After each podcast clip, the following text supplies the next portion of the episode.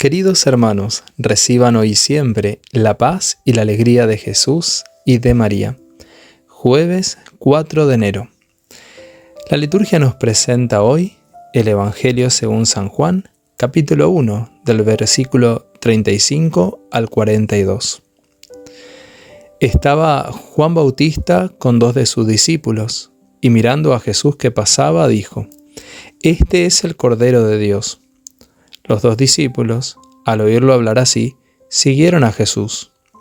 Él se dio vuelta y viendo que lo seguían, les preguntó, ¿qué quieren? Ellos le respondieron, Rabí, que traducido significa maestro, ¿dónde vives? Vengan y lo verán, les dijo. Fueron, vieron dónde vivía y se quedaron con él ese día. Era alrededor de las cuatro de la tarde. Uno de los dos que oyeron las palabras de Juan y siguieron a Jesús era Andrés, el hermano de Simón Pedro. Al primero que encontró fue a su propio hermano Simón y le dijo, Hemos encontrado al Mesías, que traducido significa Cristo. Entonces lo llevó a donde estaba Jesús. Jesús lo miró y le dijo, Tú eres Simón, el hijo de Juan, tú te llamarás Cefas, traducido significa Pedro. Palabra del Señor, gloria a ti, Señor Jesús. Me impresiona la capacidad de Juan el Bautista para no apegarse a nada ni a nadie. Él anima a sus discípulos a que lo dejen, para así seguir a alguien mayor que él, al Hijo de Dios. Necesitamos pedirle al Espíritu Santo que nos ayude a descentrarnos de nosotros mismos, a romper el ídolo de la propia imagen que nos lleva a buscar ser el centro, a ser aceptados y queridos por los demás. A la vez, aprendamos de Andrés.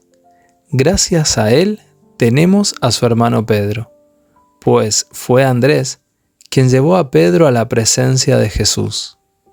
Pidamos la gracia de que a lo largo de este año podamos llevar a muchas personas a que tengan un encuentro personal con Jesús.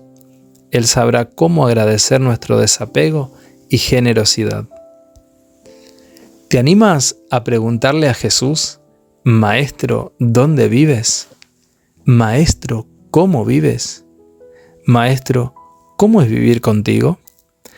Hermoso testimonio de estos discípulos que siguen y buscan a Jesús tienen el deseo y anhelo de conocerlo, de tener esa experiencia de estar aún un tiempo mayor a su lado. Cuando amamos a alguien, buscamos esos espacios y queremos estar con aquel que amamos. También nosotros podemos tener esa experiencia de lo que significa vivir con Jesús, de estar con Él. Cada día tenemos la oportunidad de invitarlo a Jesús a nuestra vida, a nuestro corazón. Hagamos en este momento una oración. Amado Señor, queremos alabarte y bendecirte. Queremos darte gracias una vez más por un nuevo día. Gracias por la familia. Gracias, Señor, por el trabajo, por la salud. Y hoy, Señor, queremos seguirte más de cerca. Y también nosotros nos atrevemos a preguntarte, Maestro, ¿dónde vives? Queremos pedirte que nos guíes, Señor, a ese lugar donde vives. Y descubro en este momento en que tú vives en mí, que habitas en mi corazón, que habitas en todo mi ser.